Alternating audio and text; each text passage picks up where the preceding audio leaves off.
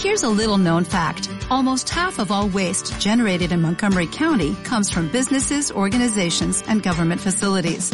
Reducing the amount of waste in your workplace will have a positive impact on our environment.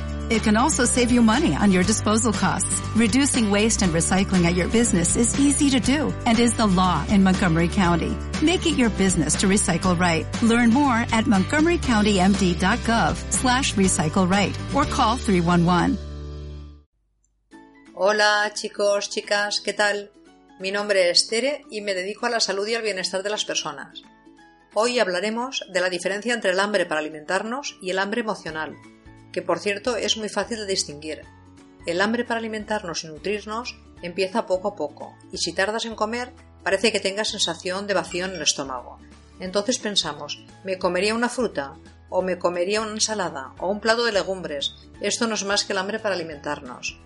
En cambio, el hambre por emoción es mucho más voraz y pensamos, me comería una bolsa de patatas fritas, o un helado de chocolate, o incluso una pastilla entera de chocolate, y seguramente nos lo comeremos, y a la media hora seguiremos con el mismo hambre. Y esto no es otra cosa que comer alimentos con muchos aditivos, mucho azúcar y mucha sal, en definitiva alimentos procesados, llenos de químicos que nos inflaman y no nos nutren.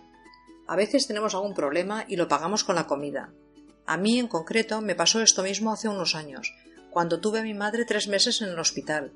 Tenía tanta rabia y sentía tanta impotencia que durante esos meses me estuve alimentando con los cafés y las galletas de la maquinita del hospital. Resultado de todo esto, todas las analíticas me salieron descompensadas y hasta el hígado graso. Una mala temporada como todo el mundo hemos tenido. Unos la pasamos antes y otros después.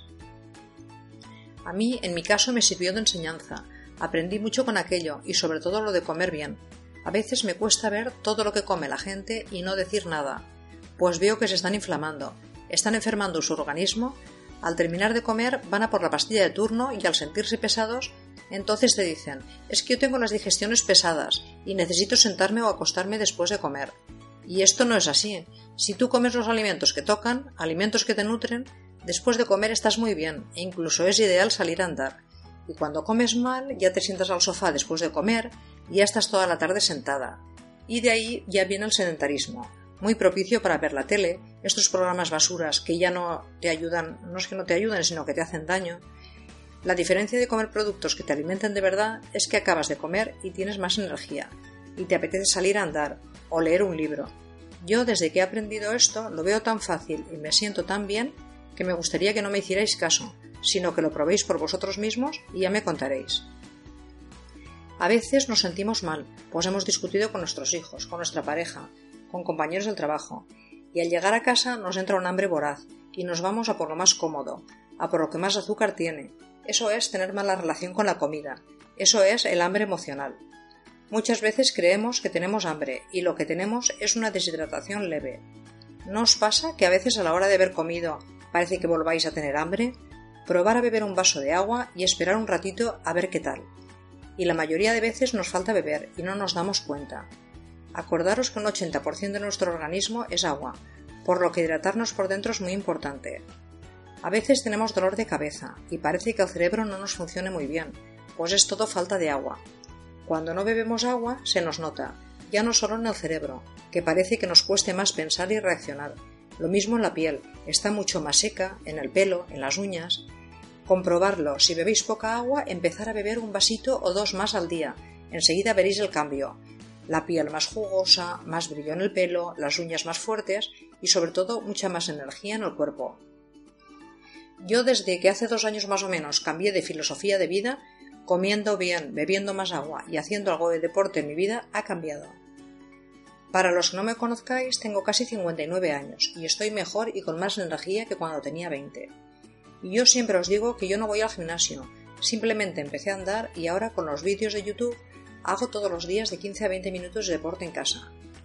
Un consejo que a mí me va muy bien, dejarme el día antes por la noche preparadas las zapatillas y la ropa de deporte en la habitación, para que no te dé pereza. Así no tenemos excusas. Yo me suelo levantar a las 7 de la mañana. Me tomo mi vaso de agua calentita con aloe vera y unas gotitas de limón Luego hago el deporte y ya luego de la duchita me tomo mi batido con avena, proteína. Algún día me pongo una manzana, otro un plátano. y siempre acabo con unos arándanos o frutos rojos, pues esto me da mucha energía. Y a las nueve y media ya salgo de casa para ir a trabajar. A media mañana me tomo una fruta con unos frutos secos, y sobre las dos que llego a casa, mi plato siempre es medio plato de verdura cruda de varios colores, un cuarto de plato de hidratos, que suele ser arroz integral o quinoa, y el otro cuarto de proteína, que suele ser pollo a la plancha o pechuga de pavo, y nunca como fruta después de comer. Dos o tres días a la semana como legumbres, siempre hechas con verduras, y por la noche o pescado o huevo con las verduras cocidas, que sientan mejor por la noche. Ah, y una cosa que se me olvidaba, después de comer y cenar siempre tomo un cuadrito de chocolate, como mínimo de 80% de cacao, que es el que tiene menos azúcar y grasas saturadas. Y poco a poco te vas acostumbrando a este chocolate con poco azúcar. Y yo ahora me estoy tomando ya el de 99%.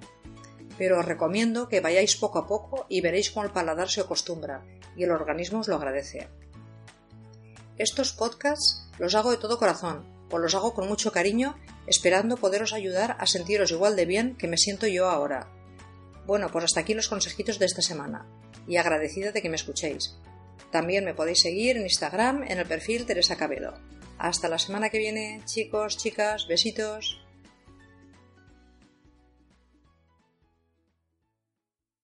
Dale más potencia a tu primavera con The Home Depot.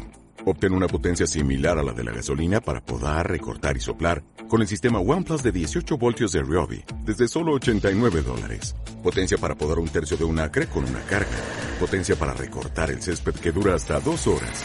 Y fuerza de soplado de 110 millas por hora. Todo con una batería intercambiable. Llévate el sistema inalámbrico OnePlus de 18 voltios de Ryobi. Solo en The Home Depot. Haces más. Logras más.